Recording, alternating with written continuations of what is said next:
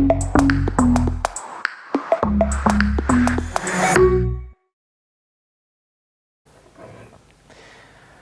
привет! Вы на канале Политлаб. Э, меня зовут Илья Куса, моя соведущая Алина Гриценко.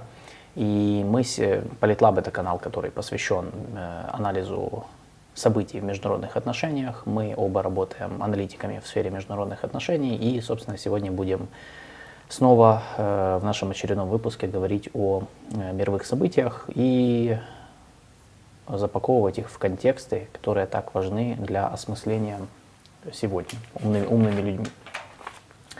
Мы назвали сегодняшний эфир «Западные альянсы».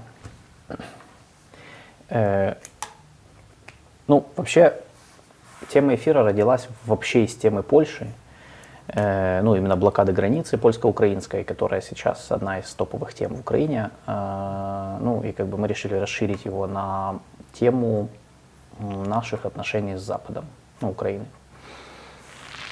Почему западные альянсы во множественном числе? Э, потому что, и мы это несколько раз, как бы мы этот тезис, по сути, э, защищали, и я думаю, ну, пока ничего не изменилось, по крайней мере, в моем понимании, что Запад неоднороден, э, Запад — это очень размытое понятие, мы об этом всегда говорим, и западных альянсов несколько. То есть как бы говорить о едином альянсе нельзя. По целому ряду причин. Как бы и как мы можем разбить Запад, на какие альянсы, о каких альянсах мы говорим. Э, значит, я дам свою как бы картинку, не знаю, согласишься, не согласишься, но может быть. Значит, я считаю, что ну, я бы разделил так. Первое, Западная Европа, то есть то, что, или Старая Европа, во главе сегодня с, наверное, я не знаю, самые влиятельные страны это Германия, Франция. Ну, по весу а экономики. Британия, ты не относишь ее к Западной Европе? Э, Британия. Ну, доп, хорошо, давай. Германия, Франция, Британия, старая тройка, в принципе, да, то есть если брать вес экономический, э, политическое влияние, информационное влияние, мягкую силу, то, в принципе, я думаю, мы тут согласимся, что они как бы или ты солидаризируешься с британцами, которые не считают себя европейцами? Фу-фу-фу, это вы там у себя не, на не, континенте здесь, европейцы. Не, не, я как раз я классифицирую не по географии, да, да, да, британцы не, ну, с точки зрения географии, они, они европейцы, но имеется в виду... Это ментально, да, ментально, они да. Не, не, здесь чисто вот по, э, ну, то есть мы классифицируем по, э, наверное, уровню скоординированности действий, то есть и, и по общим интересам. То есть я считаю, что э, в глобальном смысле, mm. то есть э, Британия, Франция, Германия имеют э, много общих интересов, ну, имеют и там куча, конечно, и противоречий, но тем не менее. То есть Западную Европу по уровню скоординированности, по общей ментальности, по общему восприятию различных вопросов международной политики я бы отнес как бы вот в один. Второе – это Центрально-Восточная Европа, то есть это новая Европа включая наших соседей западных. Польшу, Румынию, э, Центрально-Восточная Европа. Центрально-Восточная Европа. Они очень не любят, когда ты притягиваешь к ним э, этноним «восточный». Они любят себя считать центровыми. Поэтому Европа. я сказал центрально-восточная, а не восточная, хотя мог сказать Они не любят центрально-восточную, они любят, что все, мы ну, в центре, а восточная у всех это бывший Советский Союз, это Беларусь, Украина, что-то очень бедное, очень... Да, но мы говорим о западных альянсах. Беларусь еще очень далеко от этого. Да, я, да. Я, это, это было к... Почему они не любят восточные? А, Потому что в их, в, их, в их восприятии Восточная Европа это что-то вот, вот да, опять-таки. Это... это не западное, это бывший Советский да, Союз, да. это что-то очень мрачное. варвары, да, мы знаем. Э, но смотри, я думаю, ну, центрально-восточная... тоже посткоммунистические, поэтому... Смотри, я думаю, центрально-восточная Европа плюс северная. Я бы их объединил. Потому что, ну, как бы, с одной стороны, Северная Европа, то есть страны Скандинавии плюс Финляндия, э, которая не является Скандинавией, ну, в классическом понимании этого слова, да и в культурном тоже, э, они, с моей точки зрения, с одной стороны, они как бы многими считаются частью вот все-таки западноевропейского э, субрегиона, ну, в политическом смысле. Но мне кажется, что по уровню восприятия угрозы, особенно, ну, мы в контексте же войны все-таки смотрим, э, в контексте восприятия России, отношений с Россией, восприятия угрозы, исторического прошлого, я бы их отнес сюда. То есть для меня это э, и, и североевропейские, и центрально-восточные европейские страны, они во многом похожи в этом плане, в том плане, что они находятся ближе к линии противостояния с Россией, они более остро воспринимают угрозу со стороны России, и э, они все-таки э, не настолько сильно интегрированы, вот правда, да, то, что, ну, не настолько сильно интегрированы э, в э, канву интересов, которая есть у старой Европы. Mm-hmm. Там, ну, банально, там даже Норвегия, она же не является членом ЕС, э, например, да, то есть и, скорее всего, никак не будет являться. Э, вот. Швеция, там, Финляндия только недавно вступают в НАТО сейчас, но опять же, это тоже как бы, вопрос, до этого они не были в НАТО, поэтому как бы я, я бы вот, я бы их объединил. То есть мое мнение такое. Третий западный альянс – это неевропейские, неевропейские союзники США. То есть это Канада, э, то есть это не европейский Запад, давай так. Запад в полном понимании этого слова, в культурном, религиозном, историческом. То есть Канада, Австралия, Новая Зеландия. Ну, это, это, это европейский мир, но вне Европы. Окей. Okay. Четвертый западный альянс – это Япония, Южная Корея, Тайвань, возможно, Сингапур. Я не знаю. Вот, с Сингапуром сложно всегда, но чаще всего Сингапур примыкает к Западу, чем наоборот, uh-huh. как мне кажется. То есть это азиатские союзники, э, назовем азиатским западным альянсом, если так можно это назвать, конечно. Но это, это отдельно, это сто процентов отдельно от всех остальных.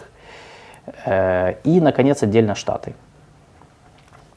Сам себе альянс? Сам себе альянс. Смотри, а я на полном... Я, а я, я согласна. Я, вот, да. Вот, то есть я считаю, что ну, сам себе, сами себе альянс. Да. Особенно в контексте последних событий. То есть и особенно в контексте, например, перспектив прихода Трампа и прошлого президентства Трампа. Он по сути себя, себя он же при нем же они как раз себя и отстраивали от такой модели, что мы себя сами тут альянс, а вы там сами себе. То есть будучи членом НАТО, он же ставил под сомнение НАТО и говорил о том, что вы там сами себе платите, платите нам, мы будем как сами себе альянс вам предоставлять услуги по безопасности. Угу. То есть я считаю, да, Штаты вообще отдельным, ну типа отдельным западным мини, э, отдельным западным э, альянсом из, из одной страны, как бы по сути. Угу. Вот, то есть у меня вот эти пять категорий есть. Я бы разделила Северную Европу. Отдельно ты бы их как, вынесла? Как, ну, или ты их, я бы или в Западную Европу ты их относишь? Я бы вынесла их в отдельный некий пласт. Все те страны, которые входят в Северный Совет, включая Финляндию. Почему? Во-первых, Северный Совет э, был создан не просто так, да, то есть это ну, все-таки международная организация, Э, и они два раза в год встречаются, и все идет к тому, чтобы э, в какой-то момент объединять усилия, в том числе и в, в военном сотрудничестве. Их, их объединяет культурное восприятие, их объединяет э, историческое наследие, их объединяет общность политики. Одна mm-hmm. из причин, почему Финляндия и Швеция шли переговоры о вступлении в НАТО, Санна Марин вела переговоры с Магдаленой Андерсон. Ты имеешь в виду, что они параллельно вместе шли? Да, потому что это их традиция была синхронизировать внешнюю политику, внешнюю оборону. Поэтому вот Северную Европу вместе с Исландией, в принципе, я бы, я бы выдвинула, вы, выокремила. А, ну типа вся Скандинавия, в, ну, Да, то есть все западное скандинавское, викингское в, в отдельный, вот, в отдельный альянс. Угу. Ну а чем они отличаются от Западной Европы? Ну, в этом, в контексте, смотри, в контексте войны, давай так, в контексте войны Украины и России, ты бы все равно их вынесла отдельно? Скорее всего, да. Ну, Исландия тут понятно, что сбоку как бы не очень, и в принципе контекст войны, войны российско-украинской не очень актуальный, несмотря на то, что там есть политики, которые очень активно нас поддерживают. Ну, и, много беженцев. И, премьер, и премьер-министр тоже я не смогу выговорить ее имя, но да, э, она вот тоже на 24 февраля записала, записала обращение к Украине в связи uh-huh. со второй годовщиной начала полномасштабной войны. Uh-huh. А в контексте э, восприятия России как угрозы, вот в принципе Швеция, Финляндия и Норвегия, вот у них за счет того, что есть общая граница, у них похожее восприятие войны, а, похожее восприятие угрозы со стороны России, даже несмотря на то, что у Норвегии граница не протяженная. Но у Норвегии есть такой маленький небольшой нюанс, что на том полуострове, а, с которым вот у России, получается, у Норвегии есть граница с Россией, там, по некоторым данным, скорее всего, они правдоподобные, там дислоцировано ядерное оружие. Поэтому для Норвегии э, там очень сложно будет э, в случае какой-то, да, если мы гипотетически будем рассуждать о потенциальном вторжении России в Норвегию, это будет сделать очень сложно чисто из-за, э, чисто географически, из-за местности. Но поскольку там находится ядерное оружие, это является угрозой. Плюс Балтийское море, Северный флот, с одной стороны, с другой стороны, Швеция как бы как буферная зона остается, поэтому она будет синхронизироваться со своими ближайшими соседями. И плюс в, в случае Швеции там стратегически важным является остров Готланд. Угу. И вот почему Швеция, НАТО так нужна Швеция, именно из-за этого острова, потому что это, по сути, будет форпостом НАТО в Балтийском море против российского Балтийского флота. А Швеция в случае там, какой-то потенциальной угрозы просто синхронизируется с, со своими ближайшими соседями, союзниками, с теми странами, которыми у них есть нечто общее культурное, нечто общее историческое. Ну и плюс, э, даже если не смотреть на северные границы, то, во всяком случае, в Балтийском море некая, некая видимость угрозы для Швеции остается, Плюс еще и Калининградская область, где тоже дислоцировано ядерное оружие. Поэтому с южных вот, э, рубежей для Швеции все-таки угроза тоже может быть теоретическая. Uh-huh. Uh-huh. Вот. А в силу того, что это страны, которые схожи между собой в языковом плане, в том числе, э, я вижу целесообразным их вот вынести в некий общий. Э, если возникнет необходимость каким-то образом группироваться с кем-то и быстренько объединяться в какой-то mini-lateral, то вот скандинавы, вот эти, получается, пять стран, я думаю, они быстренько именно так и сделают. С другой стороны, политически их же позиция там по Украине тоже, она ближе к странам Центрально-Восточной Европы, ну, к Балтийским республикам, к Польше.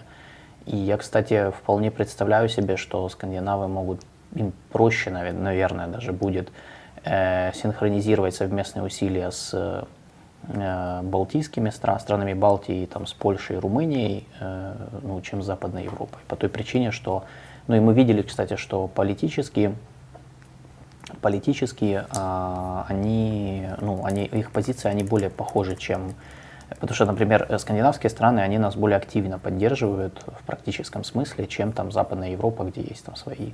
С другой стороны, э, западноевропейские страны, они, у них больше возможностей и ресурсов, это видно.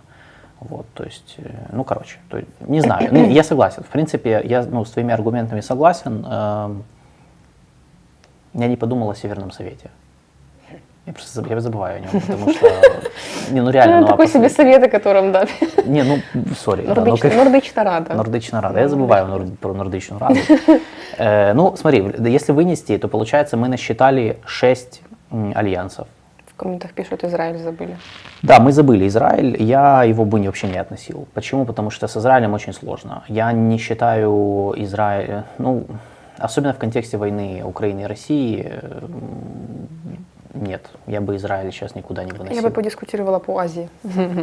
Э, да, по Азии э, обязательно мы сейчас подискутируем. Я тебе просто как раз хотел, потому что по Азии очень важный момент. Э, ну, понимаешь, Израиль, вот, например, меня, мне Израиль очень сложно куда-то вообще отнести, угу. потому что сказать, что Израиль это типа азиатские союзники Запада, нет. Ближневосточные. И у него нет ничего общего с политикой. Ну, очень сложно политику там с Японией или угу. ну как-то его. На Ближнем Востоке он один больше нет союзников НАТО uh и Соединенных Штатов. Э, сам, сами отношения Израиля с Западом, они сейчас особенно, они в, в таком как бы очень непонятном состоянии, то есть э, они сейчас проходят тест, по сути, uh и очень ухудшились.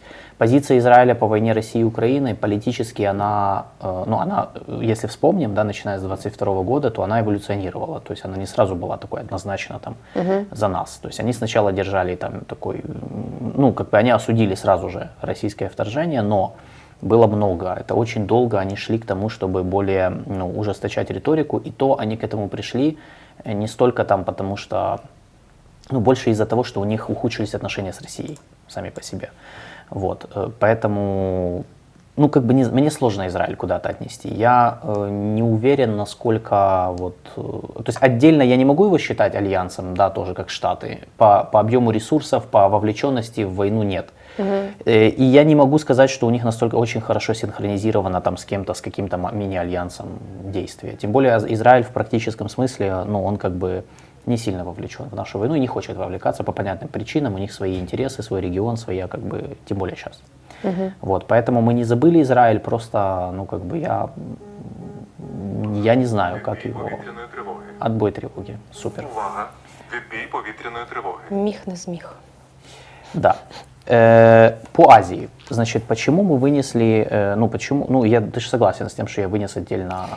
Ну да. Или ты бы я, их, их я разделила? Бы, я, да, я бы их не объединяла просто в некую группировку союзников. Ну да, они, они союзники штатов, да, но каждый сам по себе. Несмотря на то, что сейчас происходит нормализация отношений между Южной Кореей и Японией, я это вижу как некое такое тактическое достижение, э, очень временное. Потому что в случае, если в Южной Корее поменяется власть, да. а скорее всего она поменяется на следующих выборах, очень высокая вероятность того, что демократы вернутся к власти. Этот весь прогресс откатится назад, скорее всего. Угу.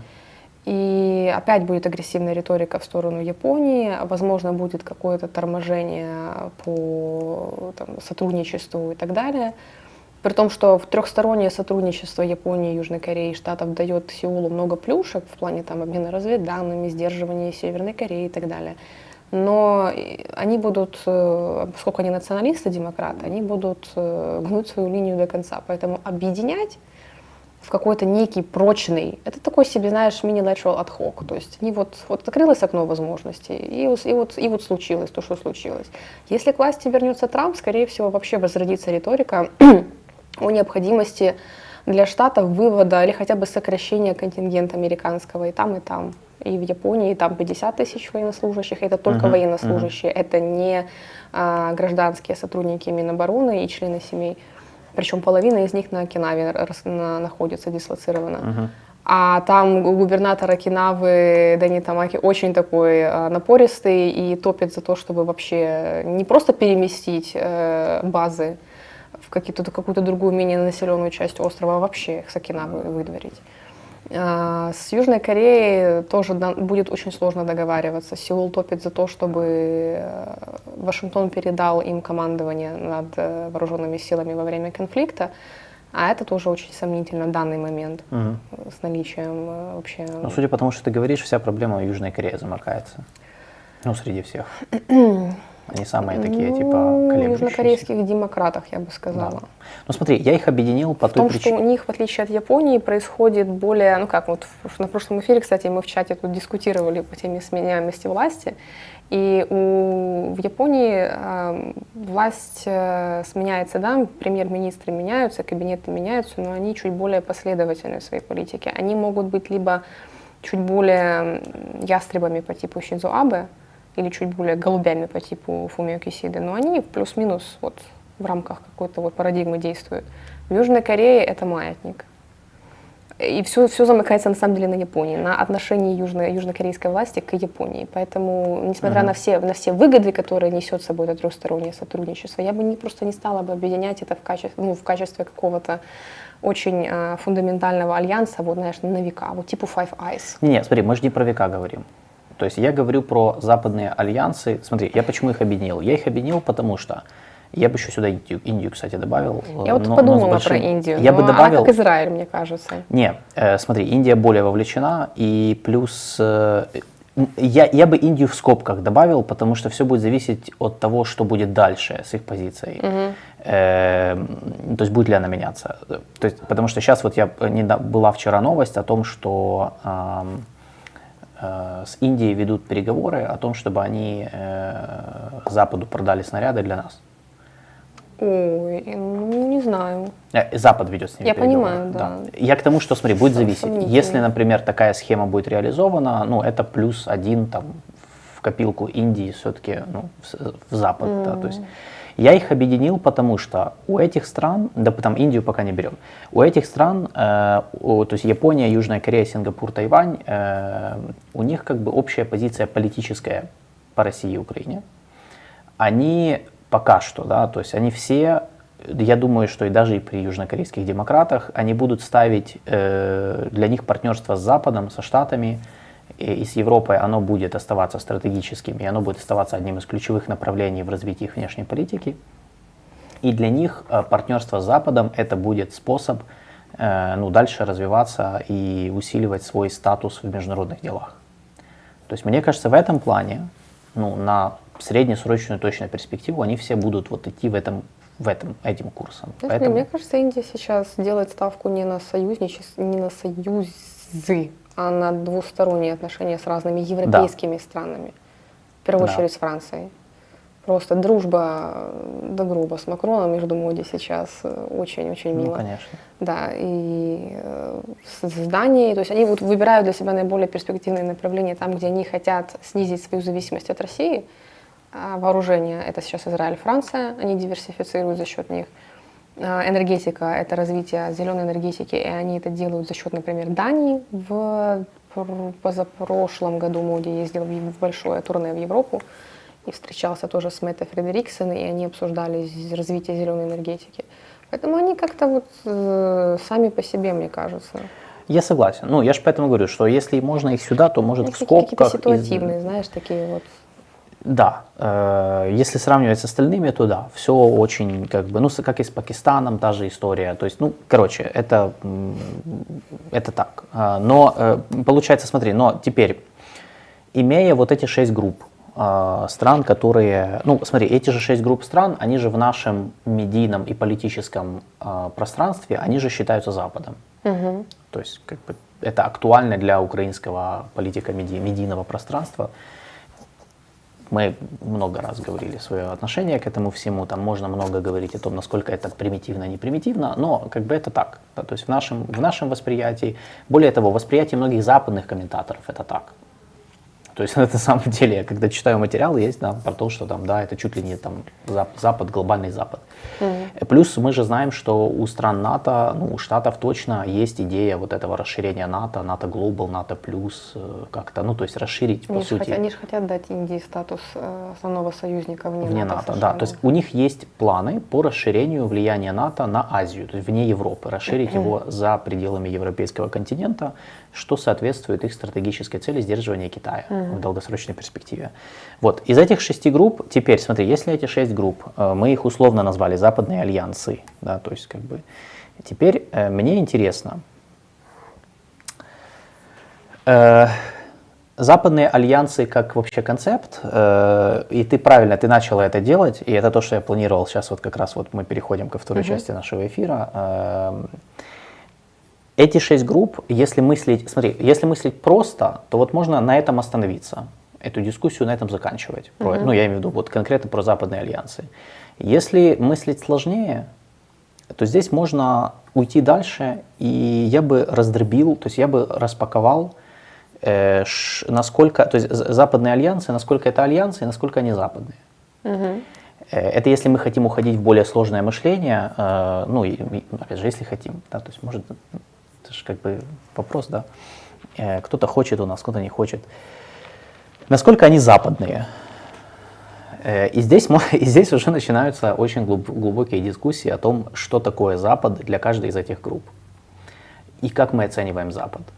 И мне кажется, это тот вопрос, на который у нас э, вот, очень мало им уделяют внимания. Ну, я сейчас говорю не про какую-то практическую внешнюю политику. Типа, понятно, что там, условно говоря, Дмитрий Кулеба не должен выходить и сейчас ставить под вопрос, типа, а что такое Запад? Да, то есть, ну, как бы это философский вопрос, но это то, что, мне кажется, нам, у нас не уделяют времени, у нас не уделяют внимания на уровне даже вот э, аналитических материалов, угу. знаешь, э, на, не знаю, научно-академических. Ну, хотя, я думаю, у нас есть, наверное, работы по этому поводу, не, не могу сказать, насколько много.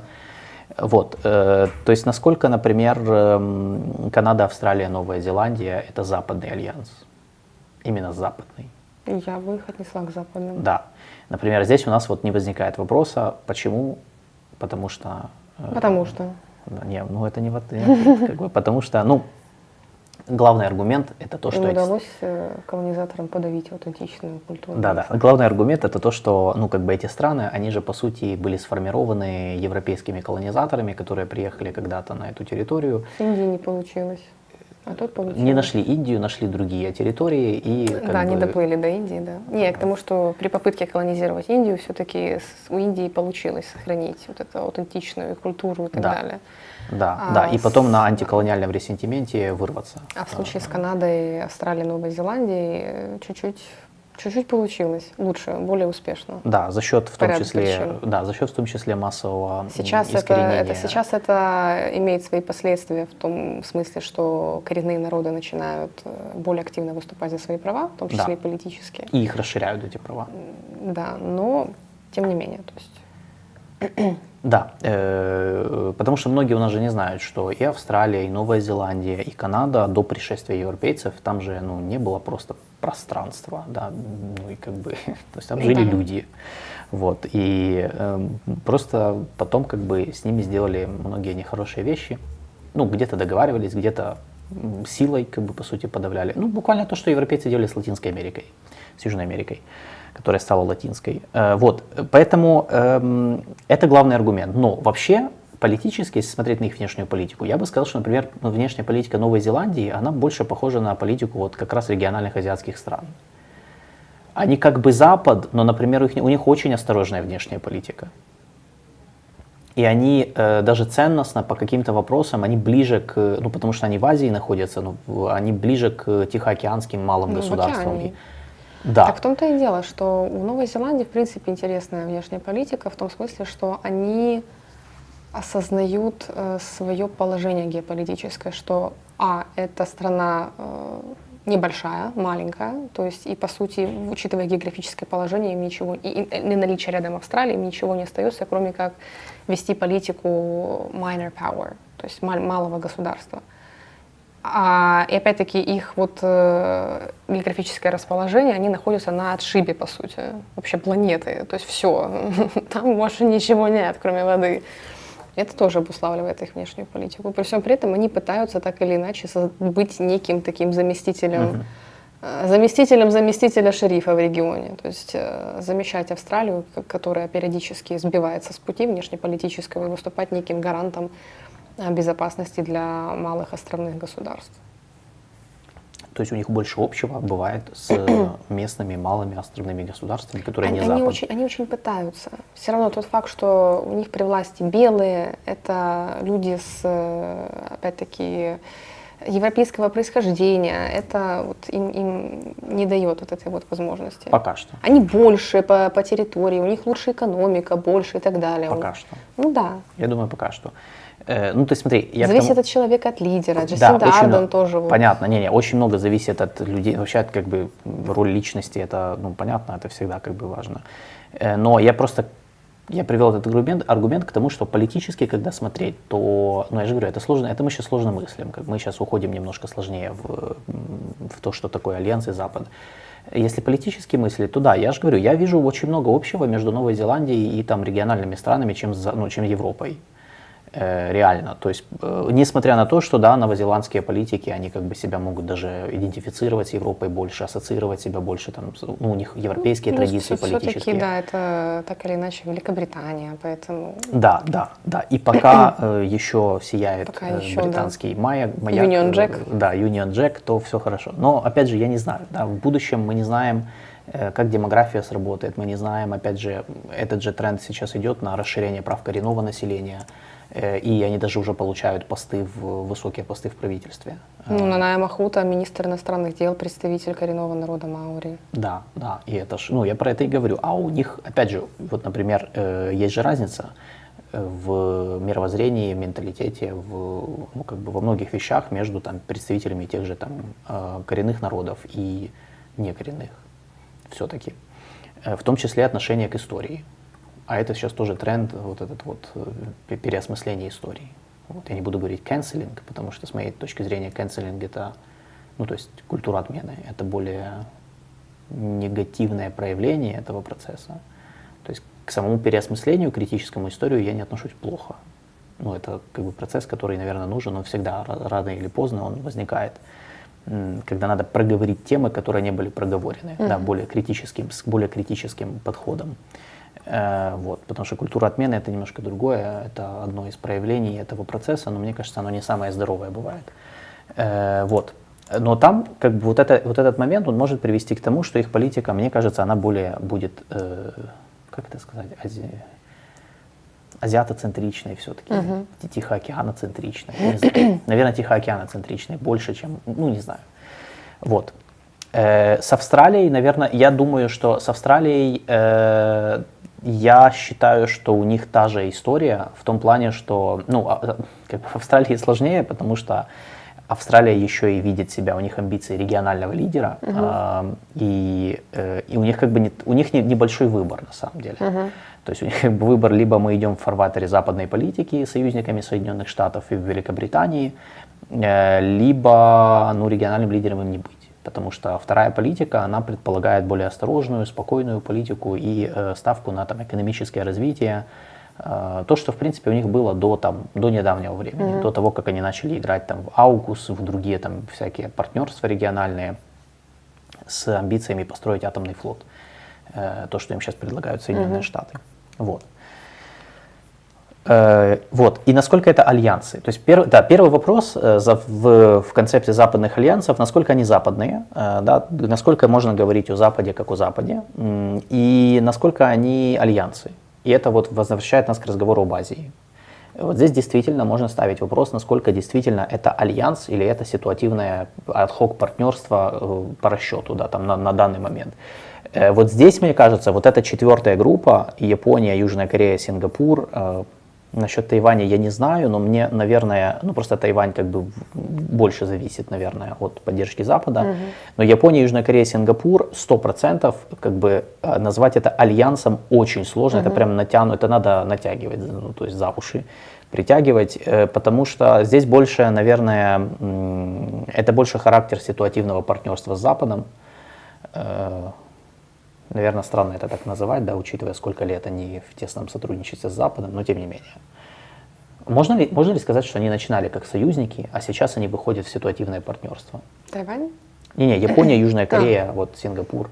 Потому что, смотри, Япония же, ну, как бы после оккупации американцами, ну, они реально э, шли в фарватере американской политики долго. Они то есть, сейчас пытаются идти. Да, но можно ли сказать, что произошел перелом? То есть, смотри, что страны были тесными союзниками, но, но из-за изменения там, международной обстановки, характера отношений штатов, со штатами и самих штатов, они наоборот переходят сейчас в, ну, пытаясь избавиться от послевоенных ограничений, которых на них наложили, которые тоже ложились в основу этого, этого союза, они сейчас выходят в ситуативное партнерство с Западом. То есть они, по сути, они отходят от союза с Западом, как это не парадоксально звучит, э, пользуясь западным вектором как основным для того, чтобы достичь так этой они цели. Они это делают с 70-х годов. Но видишь, не сразу. У них, ну понятно, им нужно было немножко оправиться и восстановиться после бомбардировок, оккупации и так далее. Плюс у них были жесткие, и по сей день остаются актуальными, жесткие гарантии безопасности со Штатами. Но во время э, войны судного дня и нефтяного кризиса, да, 73 год, если я не ошибаюсь, японцы э, сначала поддержали опять-таки, Штаты в, этой, э, в этом конфликте. А когда арабские государства заблокировали им поставки нефти, они, ой, сказали, извините, пожалуйста, мы, мы поняли, мы были неправы. И по сей день это, это был первый вот прецедент, когда они отклонились от э, своей традиционной, ну, почти традиционной политики следования фарвартере штатов. А, и плюс все э, разговоры, дискуссии внутри политического истеблишмента о необходимости, вплоть до приобретения ядерного оружия после того, как в Китае в 1964 году произошло ядерное испытание. Это ведь все э, происходило на самом деле всегда. То есть, э, когда сейчас периодически в СМИ попадают, в наши СМИ попадают комментарии или высказывания различных таких радикальных ястребов э, из, из Японии, из политического истеблишмента, мы очень удивляемся и говорим о том, что ой, а как это так? В Японии меняется вектор, Япония там сейчас хочет быть более самостоятельной. Так они на самом деле эту политику избрали в 70-х годах. Они просто заняли выжидательную позицию. То есть они набираются, угу. продолжают набираться усилий. Они стали одной из ведущих экономик мира. Сейчас они это конвертируют в военную мощь и силу в рамках предлагаемых обстоятельств, в рамках ограничений по Конституции. А впоследствии, да, то есть это будет э, как, как снежный ком нарастать, нарастать, нарастать, и все идет именно к тому, чтобы дистанцироваться, во всяком случае выйти на, э, дистанцироваться от Штатов и выйти с ними на один равнозначный уровень, то есть не быть просто Э, не давать Китаю и южнокорейским демократам повод спекулировать о том, что Япония это сателлит э, штатов, угу. марионетка и так далее что это значимый весомый игрок, а, а военно, без, без военной составляющей этого никак не доказать. А поэтому у них такая политика 70-х годов идет. Можно, предпо- можно ли предположить, что вот это изменение, оно будет влиять и, например, на другие, э, на другие западные э, страны, регионы, типа Австралии и Новой Зеландии? Ну, потому что они же отстраивают свою западную политику от региональных реалий. Они же не могут отстраиваться от Европы, которая далеко. То есть они ментальный смотрят... фактор, мне кажется, очень большую роль играет. Ментальный? Ментальный, исторический, В каком смысле? А, ну, японцы себя, во-первых, эм, а, я понял. Э, идентифици... У них вообще, в принципе, очень уникальное восприятие себя и своей страны и так далее. То есть, учитывая, что у них 200 лет сохранялась политика изоляционизма, им удалось очень много чего аутентичного сохранить, уникального. Поэтому вот этот уникальный язык, который никто до сих пор не может отнести никакой ветви, никакой группе, только предполагают вроде как, что там какой-то ветви он относится, уникальные традиции, культура и так далее. И у них вот это восприятие остается. То есть у них вестернизация произошла довольно поздно, в принципе. Можно так сказать, что довольно поздно. А, то есть у них есть какое-то восприятие себя как нечто вот отделенного, отстраненного. Они никогда не были колонизированы. Они, то есть, да, там происходили в 19 веке эти принудительные неравноправные договоры, но это немножко другая история. А с Австралией по-другому. Мне кажется, с Австралией вряд ли можно ожидать в, там, так не знаю, в краткой или средне, среднесрочной перспективе дистанцирования от Штатов. Они пытаются, особенно сейчас, когда э, министром иностранных дел стала Пенни Вонг, она вообще родилась в Малайзии, и ее родители китайского происхождения, и она вот, чувств, вот пытается как-то продвигать интересы Австралии в Осиан, в Малайзии, в Индонезии и так далее. Но это только начало, мне кажется, их пути. им будет... Эм, они очень, очень не скоро откажутся от э, следования фарвартере штатов. И военный фактор тоже здесь играет свою роль. Потому что какой-то премьер смотрит э, агрессивно по отношению, э, агрессивно смотрит на Китай, как, например, бывший премьер Скотт Моррисон. Энтони Альбанезе занимает кардинально другую позицию по mm-hmm. Китаю, наоборот, готов к диалогу. Но восприятие Китая как некой потенциальной угрозы, как э, силы, которая возвышается, поднимается и будет проецировать свою, свое влияние дальше в, внутри региона в океане, у них остается. Поэтому а тут они будут зависеть от штатов во многом. То есть не регионализироваться в более автономный, э, э, автономный э, альянс против Китая, на, ну, который будет партнериться со Штатами, а больше все-таки они будут делать ставку на Штаты. Это же две разные модели. То есть одна это зонтик безопасности штатовский, и они в нем, а вторая это они сами как бы создадут свой зонтик безопасности вместе со штатами. Я думаю, что первый вариант. Первый Более вариант правдоподобный. Да. Угу. Тут тебе могут возразить по поводу Японии, потому что это, я уже этот аргумент не первый раз вижу, что у Японии, э, ну, один из зрителей пишет, что каков запас прочности Японии. Что, что имеется в виду под запасом прочности? Э, да, вы напишите, что имеется в виду, потому что это ну, ключевой вопрос. Э, запас прочности, он же по-разному у разных государств по-разному оценивается. То есть, э, потому что ну, человек спрашивает, сколько той Японии есть, предполагая, что, как бы, не знаю, вы предполагаете территорию, население, демографию, это все разные маркеры, которые можно по-разному оценивать. Вот поэтому, когда вы задаете вопрос, да, то вы конкретизируете, там будет проще, ну, чтобы мы сейчас не растекались, да, там, э, по всему. Домашние животные, я думаю, это сравнение коренных народов с домашними животными. Я надеюсь, что нет. Нет, это, потому что это, если это, да, это есть. Потому что если да, э, то я забаню сейчас. Вот, за расизм э, я не толерирую такое. Сори, но как бы если вы пришли нас слушать, то вы нас слушаете. Вы должно быть нормальный, адекватный человек, э, без вот этих вот, как бы, неадекватных, ну, без вот этого всего, без этой дикости. Поэтому я и спросил, вот. То есть я дал человеку возможность э, как бы, да, нормально ответить. Вот, э, теперь, возвращаясь к, возвращаясь к нашей теме западных альянсов, теперь смотри, на примере вот этого, что мы сейчас, то есть мы как бы поняли, что в принципе есть, Запад делится на много групп, которые можно назвать западными альянсами. Мы уже поняли, что не все эти, из этих групп западных альянсов, э, они не все западные в определенном э, мировоззрении, представлении, где-то в интересах. То есть э, не все западное западное, ну, искренне западное в нашем понимании политическом, и не все они альянсы.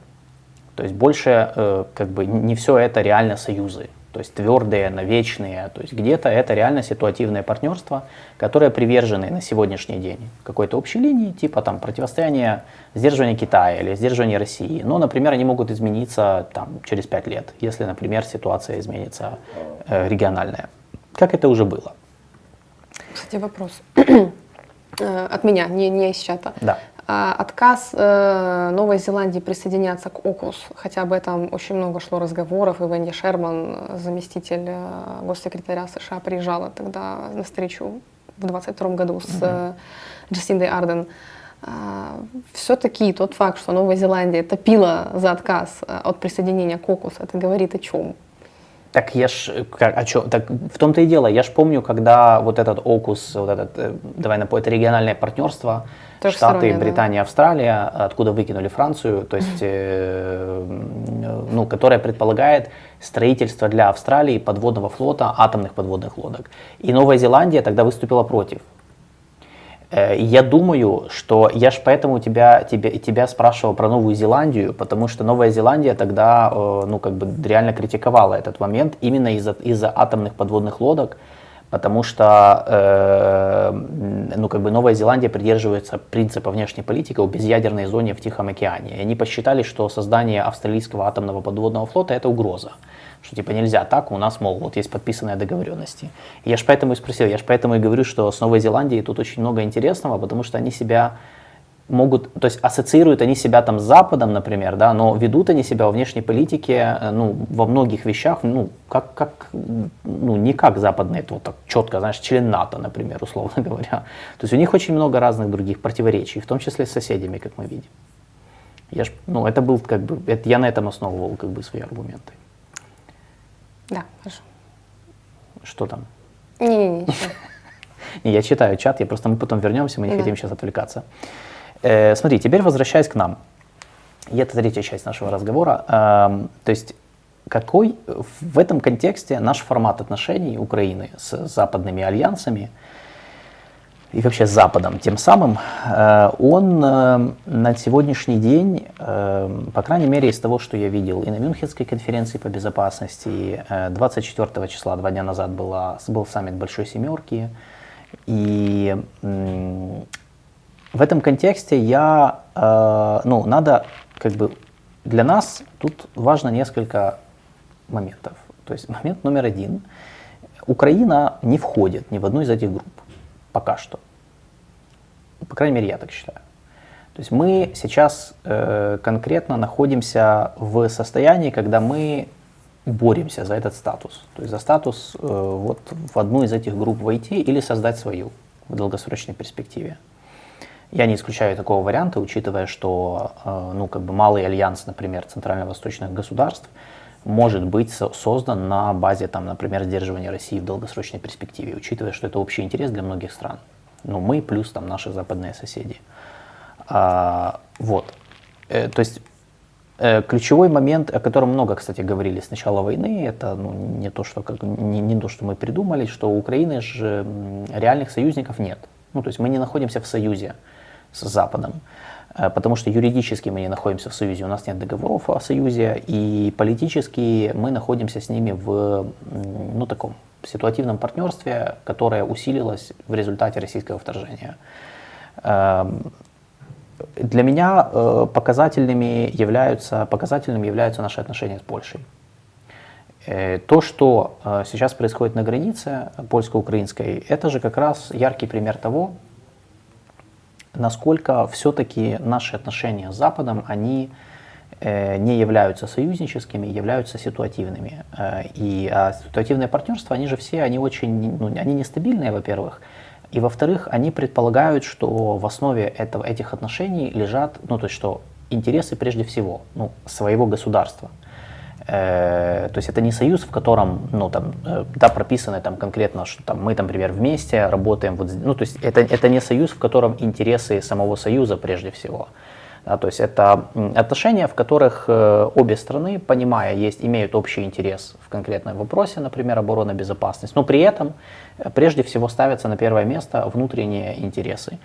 И в принципе ситуация с Польшей это показывает очень хорошо. То есть что, э, почему, то есть, что, что показывает блокада польской границы, почему она произошла? В принципе, ну, есть же две основные причины, о которых все знают, но почему-то как бы у нас, не знаю, мне такое впечатление складывается, что у нас делают вид, что не знают. То есть первая причина, ну, более, ну, как бы очень местечковая причина, это то, что есть польские фермеры, целый класс польских фермеров, которые имеют огромное влияние на польскую политику, на которых ориентируется как на часть электората, часть польских партий, причем как Э, нынешняя власть, так и оппозиционная ну, по праву и справедливость. То есть польские фермеры это очень, э, ну, это большой класс, часть электората, на который э, имеет влияние на польскую политику. Соответственно, все польские, любой, любое польское правительство будет учитывать их интересы. Ну, из-за их веса в экономике и влияния на экономику польскую и так далее. Э, но это такая, это, то есть, и, соответственно, им не нравится, что Украина, пользуясь беспошлиным режимом торговли с ЕС, который нам дали в 2022 году, Э, что мы ввозим кучу своего зерна, более дешевого, более конкурентоспособного, и таким образом валим их позиции. Угу. Надо сказать, что это не только, ну, то есть это не только позиция польских фермеров, то же самое абсолютно говорят и словацкие фермеры, и венгерские, и, ну, короче, в принципе, аграрии в Европе, для них это угроза в любом случае. Э, и вторая, более глобальная проблема, э, мы, кстати, с тобой ее э, поднимали, когда говорили о евроинтеграции Украины. Угу. Мы об этом, мы, мы упоминали этот вопрос, этот момент, и сейчас, по сути, он, вот мы имеем возможность на это посмотреть практически, что интеграция Украины в ЕС, она повлечет за собой очень серьезные негативные последствия в виде споров по поводу нашей сельскохозяйственной политики.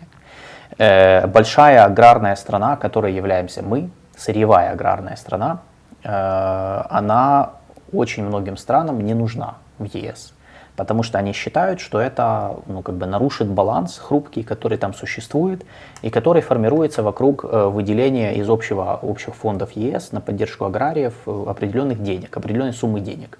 В случае нашего вступления в ЕС, сельскохозяйственный фонд ЕС э, будет вынужден перераспределить эти деньги в нашу пользу в первую очередь, потому что ну, большая аграрная страна, которая будет нуждаться в этих дотациях. Из-за чего пострадают интересы, конечно, других фермеров, которые получают эти дотации в других странах. В Франции, в Италии, в Польше, в Венгрии, в Румынии, в Словакии и так далее.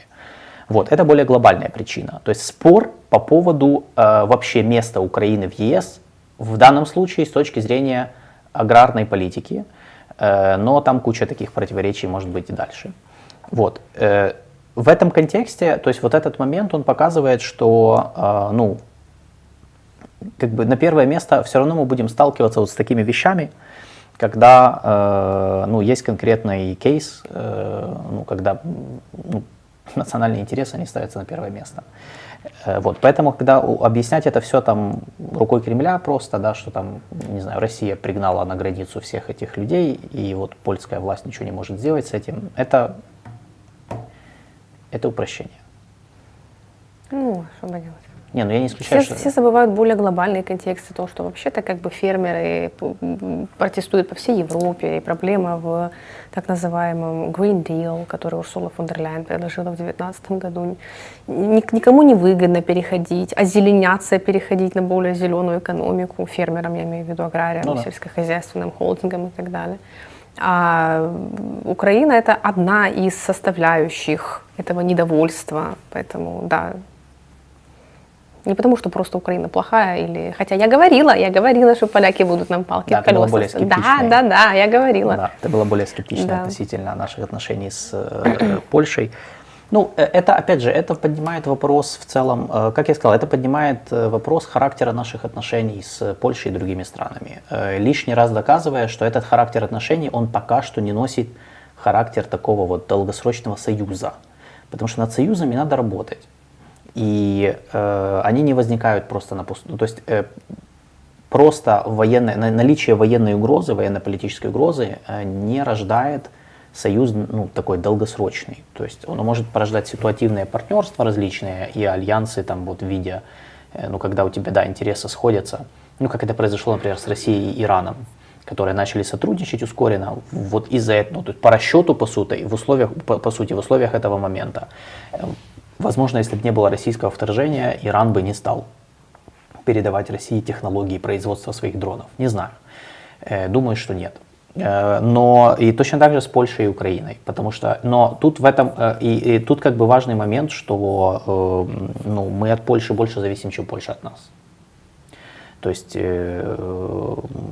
и, ну, так получилось, да, что Польша стала логистическим узлом для как бы, перевалки помощи Украине. Поэтому но это все, это, как мне кажется, это характер абсолютно ситуативного партнерства, которое пока что в полноценный союз не, не вышло. Вот. Э, то же самое, если брать, например, вот как раз недавние наши, вот, и, и вот чтобы закрепить этот тезис, почему, ну, все-таки это не союз, э, и почему западные альянсы нам пока что доступны только в режиме ситуативного партнерства, и надо еще работать над союзами. И я думаю, что э, союзы, если они сформируются между нами, то, наверное, э, ну, в средней долгосрочной перспективе. То есть это не будет так быстро. Вот эти, вот эти все соглашения о, как они у нас называются в СМИ, о гарантиях безопасности, которые не о гарантиях безопасности. Э, то есть э, мы подписали в последнюю неделю, мы подписали соглашение с э, Италией, Данией и Канадой. Канадой мы подписали, правильно? Да. Я просто могу что-то да, да, да. да. Э, до этого у нас были подписаны соглашения с Францией, Германией и Британией. Британия была первая. И я вот специ, я специально взял все эти договоренности. Я посмотрел их текст. Ну, э, не, это не копи-пейст. Ну, прям вот, знаешь, чтобы то, что, слово в слово. Нет, конечно, они отличаются между собой. Но, ну, 60% это, то есть шаблон очень похож. То есть, в принципе, все соглашения подписаны на 10 лет – все соглашения, по сути, являются временным форматом, то есть рамочными соглашениями до нашего момента вступления в НАТО, если оно произойдет. И все соглашения предполагают там какое-то выделение небольшого количества денег, там обычно от 2 до 4 миллиардов долларов на этот год. И все соглашения, они создают рамку для нашего сотрудничества в дальнейшем для угу. построения какого-то более углубленного сотрудничества в обороне и безопас... в сфере обороны и безопасности. Вот. Но они, там нет, ни в одном из них не, нету гарантий безопасности, так называемых. Угу. В принципе, там слова гарантии нету. Э, там есть определенные обязательства сторон по сотрудничеству двустороннему, но на этом все. Вот. Э, поэтому, э, как бы, вот, в принципе, это, наверное, вот эти договоренности, как промежуточная модель для нас отношений с западными альянсами, она вот очень хорошо показывает, что ну, нет у нас союзов. Как бы у нас пока что вот, вот ситуация такая. Это ну, не хорошо, не плохо, это вот по факту. То есть угу. не, надо, не надо там посыпать голову пеплом из-за этого, но тем не менее. Э, вот. Вот. Согласна. Хорошо. Э, Максим просто спрашивал, Максим Майструк, наш э, спонсор и подписчик, что да, я, я, просто, я просто отвечаю на вопрос по поводу Э, на поводу блокады Польши, насколько она показывает сложность вступления Украины в ЕС. Я просто как раз об этом говорил. Да, я не знаю, вы же слышали, э, что как раз она показывает. То есть она показывает один аспект проблемного вступления, а таких аспектов там несколько. То есть есть несколько проблемных моментов, которые возникнут при переговорах Украины о вступлении в ЕС. Э, но это, этого нужно было ожидать, потому что ЕС большой клуб стран, у которых свои интересы, и они могут быть не по той или иной причине, может быть невыгодно вступление Украины в ЕС в нынешнем виде. Потому что, например, если брать вот эту вот аграрку, э, то ну, есть мнение, что Украине для того, чтобы ну, избавиться от этой проблемы, надо просто усложнять свою экономику в области сельского хозяйства. То есть, например, э, не зерно там экспортировать больше, а переработанную продукцию. И тогда не будет этих э, ну, проблем, потому что переработанная продукция, она интереснее, чем просто сырье. Э, вот. Я с этим, наверное, согласен, но опять же, чтобы усложнить экономику, нужно время, деньги, ресурсы и так далее, что лишний раз показывает, что у нас вступление в ЕС оно затянется. Но это, это, наверное, хорошо, потому что надо подготовиться. Это, это то, что мы говорили в одной из передач тоже на Политлабе, что у нас э, евроинтеграция займет долгое время, и к ней надо хорошо подготовиться. То есть желательно входить в ЕС подготовленным. То есть это целый процесс, который там займет, займет время, и нужно будет конкретные вещи делать. Да, желательно без полномасштабной войны. Э, в условиях войны, не в условиях войны, это уже... Ну, это проблематично, это усложнять экономику при наличии Конечно. перманентной угрозы обстрелов и так Можно, далее. да, да, да, это сложно, но можно, я считаю, как бы, наверное, можно. Ну, то есть это просто сложнее, это дольше просто будет. Вот, я, ну, я не считаю, что у нас э, война должна остановить всю жизнь экономическую, потому что война... Ну, не остановила, как-то крутимся. Но, опять-таки, mm. каков, да. где предел, есть ли вообще предел? Нет, предел-то есть. есть, конечно, но сам факт того, что у нас же как бы экономическая жизнь не остановлена, говорит о том, что есть возможности, есть ресурсы, и тем более у нас есть поддержка этих стран. Эти страны сами заинтересованы в трансформации Украины, потому что они заинтересованы в том, чтобы иметь сильного союзника, именно союзника в долгосрочном плане, а не э, фронтир, который надо постоянно там э, затыкать дырки деньгами и не понять. И самое главное, дело, дело даже не в деньгах, а дело в том, что буферная зона, она не всегда непредсказуемая. Любая серая зона геополитически, она непредсказуемая. Это потенциальный очаг нестабильности в любом регионе с точки зрения безопасности, и ты не можешь нормально, ну, тебе постоянно будешь вынужден на это mm-hmm. реагировать и готовить там, готовиться к какому-то конфликту. Вот, в этом плане Украина как серая зона никому нормально не нужна с рациональной, с точки зрения рациональных долгосрочных интересов. Вот. Поэтому э, в этом плане э, я же говорю, что э, протесты польских фермеров, они показывают более глобальную проблему. То есть они показывают проблему нашего вступления в ЕС в региональном формате, угу. они показывают нашу проблему отношений с Польшей в двустороннем, то есть это если брать локальный уровень. И на глобальном уровне они показывают характер вообще в целом наших отношений с Западом, так называемым, который не является союзом. И мне кажется, что из-за того, что мы не до конца осознаем вот эту проблематику, мы исходим из того, то есть, исходя из того, что это союз, мы э, создаем не, не, ну, как бы неправильное восприятие этих отношений. А неправильное восприятие ведет к разочарованию, которое приводит к, ко всяким, там, например, антизападным сентиментам, когда люди начинают обвинять Запад во всех грехах, там, то есть, хотя на самом деле изначально, ну, как бы это не должно было, то есть, условно говоря, изначально страны Запада ничего нам не должны были, в принципе потому что юридически они вообще ничего не должны были нам. И то, что там они нам предоставляли, это уже то, что вырабатывалось в условиях нынешней, не, нынешней не, войны. Не, не, ну как это не должны? Ну подожди. Юридически, ну, подожди. юридически они ничего нам не должны. Нам все всегда все должны. А, я понял. У нас, у нас такое Хорошо. восприятие реальности. Не, не, можно и нам так. все должны. Мы же боремся против зла, мы же добро, которое можно борется против зла. Можно и так. Но а как просто... оказалось, на одних либерально-демократических ценностях далеко не уедешь. Да. Нет, так тут же ж вопрос, тут либо, если мы боремся добро против зла, так это же как раз на, на ценностях выезжаешь. Поэтому нам все должны, все те, кто тоже ну, за добро, понятно. все нам должны. Да. Вот, не, я согласен, можно и так мыслить, но мне кажется, не что... только в Европе.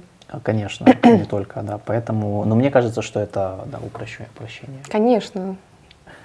Хорошо. Ну, нам это было очень, очень болезненное, очень болезненный факт осознавать, что это не так, и мы целых, ну, не знаю, года полтора, значит, с начала полномасштабки точно пытались, наверное, смириться и как-то жить с этим, что оказывается, черт, нет, Украина не, да. не центр мира. Да.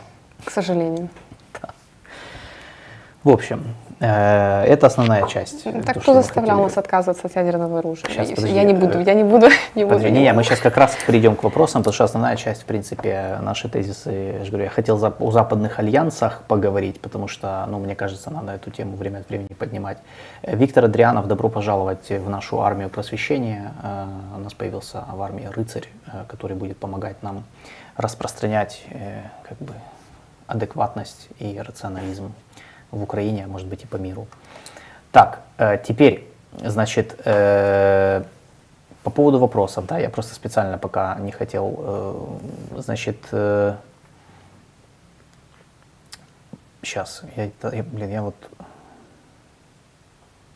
да, Максим Майструк, опять же, я возвращаюсь к вопросу, юридическая сила этих договоренностей такая же, как и Будапештского меморандума. Это по поводу наших соглашений с этими странами это не меморандумы, это соглашения, то есть они сильнее меморандума. Э, там есть юридические обязательства сторон, просто эти обязательства, они не, это не гарантии безопасности.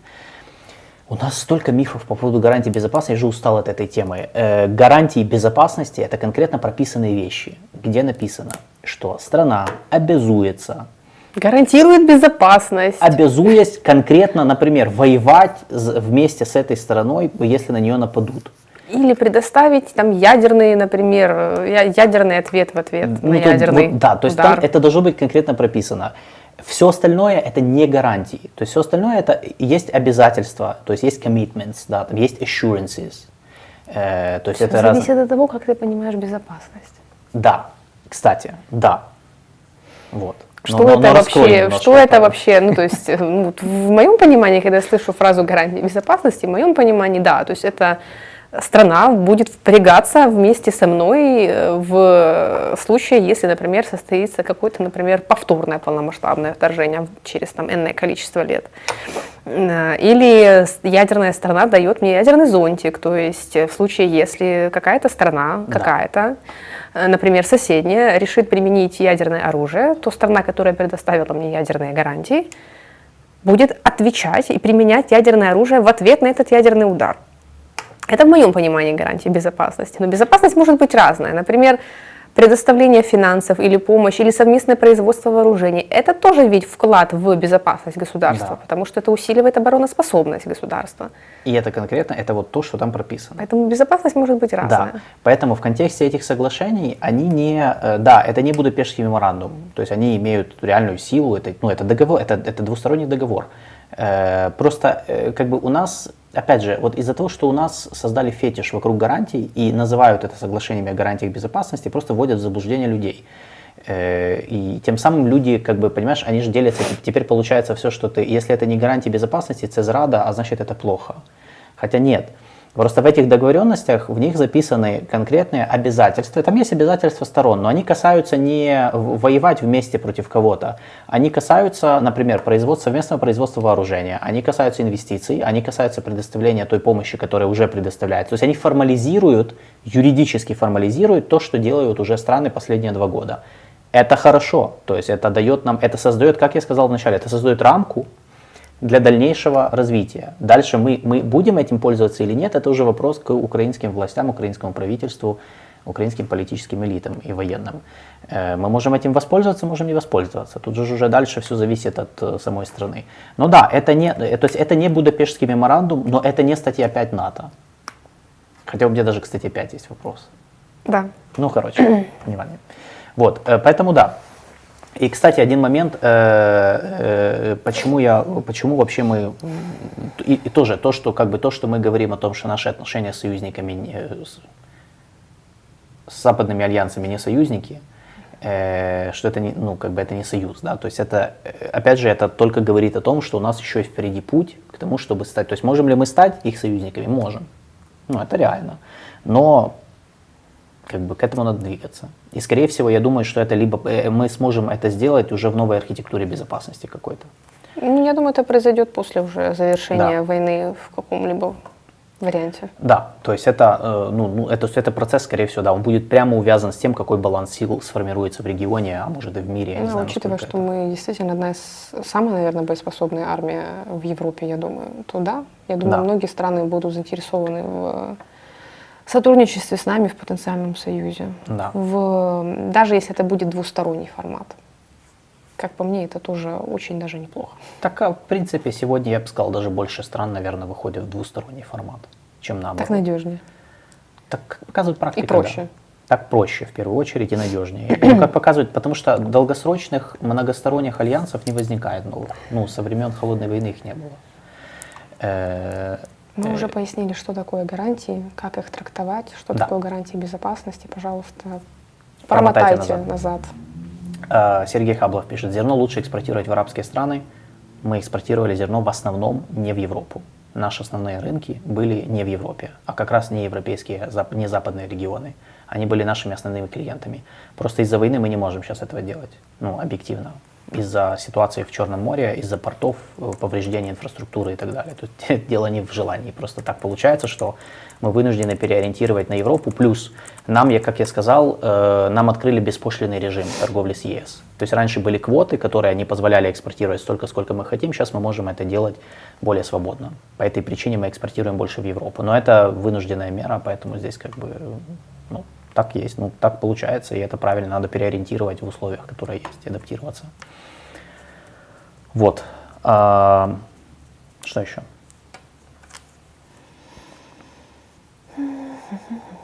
Я думаю, что все. В таком случае я просто вопросов больше не вижу особо, которые а, прям нужно было бы э, сейчас еще разворачивать. А, единственное, знаешь, что я забыл сказать? Mm. Эм, а какой, значит, тут надо тоже сказать, что э, я про Россию забыл добавить. У России же тоже нет союзников.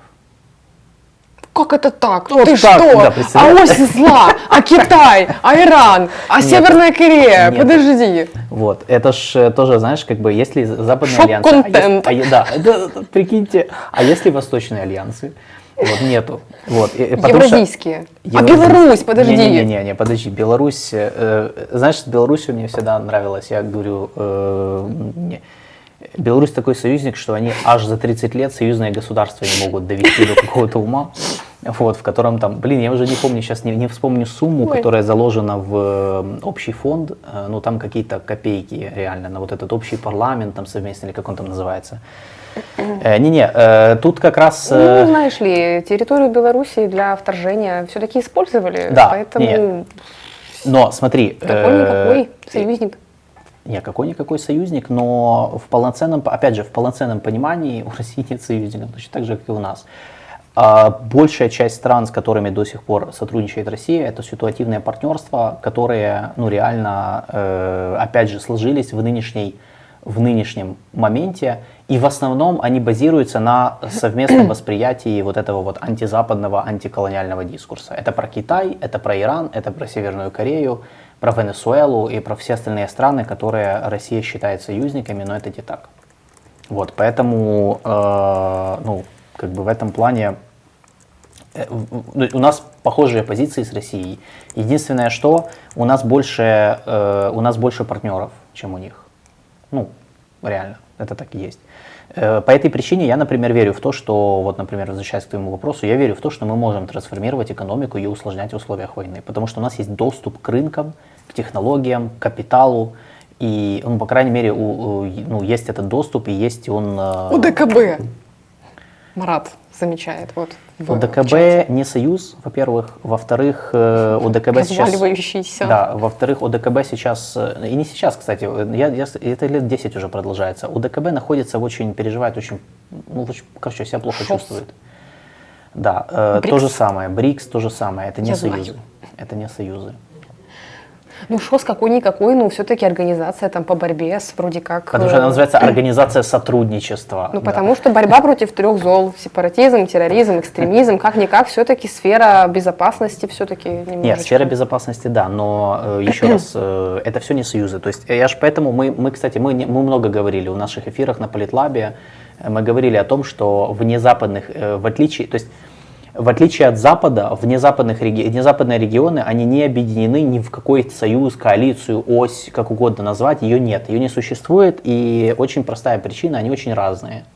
Незападные регионы, незападные страны очень разные. Им сложнее найти между собой какую-то такую вот, прям такую идею, которая бы всех объединила. Общая борьба против империалистов. Вот Соединен... сейчас... Соединенных Штатов Америки. Вот они сейчас на этом только выезжают в своих ситуативных партнерствах. Почему не с Арменией? Я не про Армению.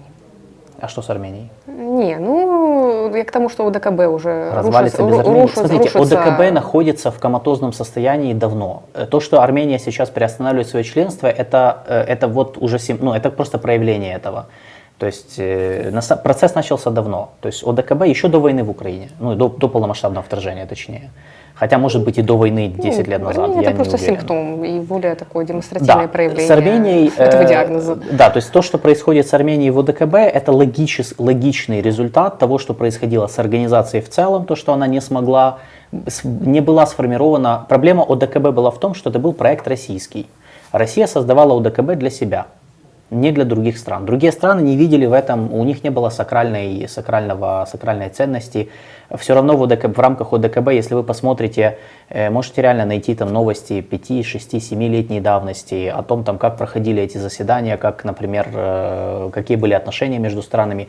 Э, между странами-членами ОДКБ остаются очень прагматичные, достаточно сложные в некоторых случаях отношения, как там Беларусь, Армения, например где там Беларусь больше Азербайджан поддерживал, например, в противостоянии с Арменией, и что не есть секрет. Вот, то есть это не, это не, это не НАТО, точ... потому что в ОДКБ никогда не было ценностной компоненты, как в НАТО. Все, бесценностный компонент это не союз. То есть это ну, как бы клуб по интересам, да, где-то ситуативные интересы совпадали, где-то нет. Вот, поэтому, ну, как бы, Короче, да, забудьте про ОДКБ. Я думаю, что эта организация, она, как Виктор правильно написал, как типа СНГ, это вот, знаешь, сейчас кто вспомнит, СНГ существует еще как организация, да. но кто сейчас об этом не помнит? Кстати, вы знаете, что мы вышли из СНГ в 2011 году? Кто-то знал об этом? В 2011? Угу. Я думал позже. Еще при Януковиче, получается. Я думал позже, если честно. 11 по-моему. Ну ладно. То же самое, то есть это, опять же, тот же симулятор, что и Мы просто, мы, или, сейчас, сейчас, сейчас, я сейчас все расскажу. Да. А, мы Короче. завершили в 2018 году выход, там какое-то последнее было. А, окей, окей. Ну, ну в 2018, да, завершили, логичнее. Да. Э, да, поэтому, Начали, значит, э, то есть э, проблема у ДКБ, я же говорю, была в том, что это был российский проект для России, по интересам России, но он никого не впечатлил особо за все это время, и они не нашли способа его, его углубить дальше. Вот. И сейчас то, что и сейчас просто оно еще наложилось на региональные проблемы, как вот с Арменией, которая, у которой поссорилась с Россией на фоне войны с Азербайджаном, который был поддержан Россией, по сути, де-факто. Вот. Поэтому тут, э, да, поэтому Россия тоже воюет без союзников. То есть нужно э, все остальное, это я же говорю, ситуативное партнерство в, э, at best, в лучшем случае. Вот. Ну, оружие поставляют, значит, союзники все. Ну, кроме Северной Кореи и Ирана. Иран, да, все. Ну, не, ну понятно. Ты не, не знаешь, по такому маркеру... Ты не знаешь, поставляет Китай или не поставляет даже Соединенные Штаты говорят, что не, у них нет информации. Даже глава что военной разведки Украины говорит, что нет. Ну, нет. кого это вообще волнует? Да неважно, я понял. Ты... Там есть секретные подземные ходы, и маленькие китайцы передают в Россию технику и вооружение. Может быть. Будем следить за этим в любом случае. Я все равно как бы думаю, что восточных альянсов не, по, не появится в ближайшее время. По крайней мере, до какого-то большого потрясения. Э, вот. Так что, да, на этом, я думаю, будем заканчивать, на этой оптимистичной очень ноте. То есть резюмируем. Э, западные альянсы, э, их много. Э, Запад размытое понятие, которое можно, если брать контекст Украины, западные альянсы, их мы насчитали шесть. Никакого коллективного Запада нет? Э, коллективный Запад есть, но он же существует восприятие. Подожди, как это нет? То есть он существует в восприятии как бы людей. Ну, только что сказали, что он очень разный. Но он разный. Это, это смотри, я есть он не коллективный. В простом мышлении он существует, и это коллективный Запад, единый, монолитный. В сложном мышлении он распадается на несколько групп, подгрупп, которые э, отличаются между собой. Плюс эти западные так называемые альянсы, какие-то из них не совсем западные, какие-то более западные, можно градацию западности создать, и какие-то не все альянсы. Некоторые больше сейчас выходят, как, например, Япония, Южная Корея, они больше выходят в ситуативное партнерство, смещаясь в сторону своих интересов, которые не всегда э, связаны с походом в фарватере политики Соединенных Штатов. Э, в этом контексте формат отношений Украины с Западом, он разный, соответственно, нам надо работать с разными группами западных альянсов, и это не союз. То есть пока что мы находимся в рамках ситуативного партнерства, плавно переходящее в долгосрочное партнерство, которое потом может стать союзом, если мы захотим это делать и, соответственно, может быть, сформировать свою группу или присоединиться к какой-то из существующих групп западных альянсов. А я уверен в том, что именно так будет все. То есть мы движемся к региональной, по крайней мере, многополярности. Мы об этом говорили, динамической многополярности, как ее можно назвать. А в таком, в таком формате как раз вот именно малые альянсы, или партнерства, они будут доминирующей формой сотрудничества. Ну и плюс упор на двусторонку, что реально сейчас очень много стран к этому переходят. Максим, так и Европа поддерживает экономику России. Вы думаете, что Европа не торгует с Россией? Торгует. И, да, под, Европа, и продолжает таким э, образом поддерживать экономику Да, России. но это, это большая тема про то, как экономика России удерживается под, в условиях войны. Тут можно и европейский фактор есть, и китайский, и индийский, и, индийский, и японский. И, да, то есть тут куча всего. Как бы, я думаю, сейчас не будем просто скатываться в эту тему. Э, да, это отдельно просто, тут целый можно. И про то, как санкции работают, это вообще отдельный пласт, который мы можем как-то, мы можем как-то об этом поговорить. Вот. Я даже знаю людей, которых можно пригласить на эту тему. Вот. На этом будем заканчивать. Э, спасибо, что были с нами. Не забывайте подписываться на наш канал, оформлять спонсорство по возможности, оставляйте комментарии, скажите, что вы думаете по поводу концепции нашего видения западных альянсов. Может быть, вы не согласны, расскажите, как, как бы вы их поделили, как, как бы вы поделили коллективный Запад, ставьте в комментарии в описании под этим видео. Э, также в описании, э, точнее под этим видео, а вот в описании к этому видео есть ссылки, которые могут вас заинтересовать. Это ссылки на наши Э, соцсети, на наши тематические телеграм-каналы, посвященные у Алины Азии, у меня Ближнему Востоку. э, на нашу ссылку, где можно оформить спонсорство. И, конечно же, если вы этого еще не сделали, поставьте лайк этой трансляции и подпишитесь на наш канал, если вам понравилось. И всем спасибо за эфир. До четверга. В 13.00 будет эфир. Нет? Не будет. Э, в среду. В среду. В среду. До среды. До 13.00, да. Я уже я привык, что у нас четверг эфиры. Тогда до среды и всем хорошего дня. Всем пока. пока.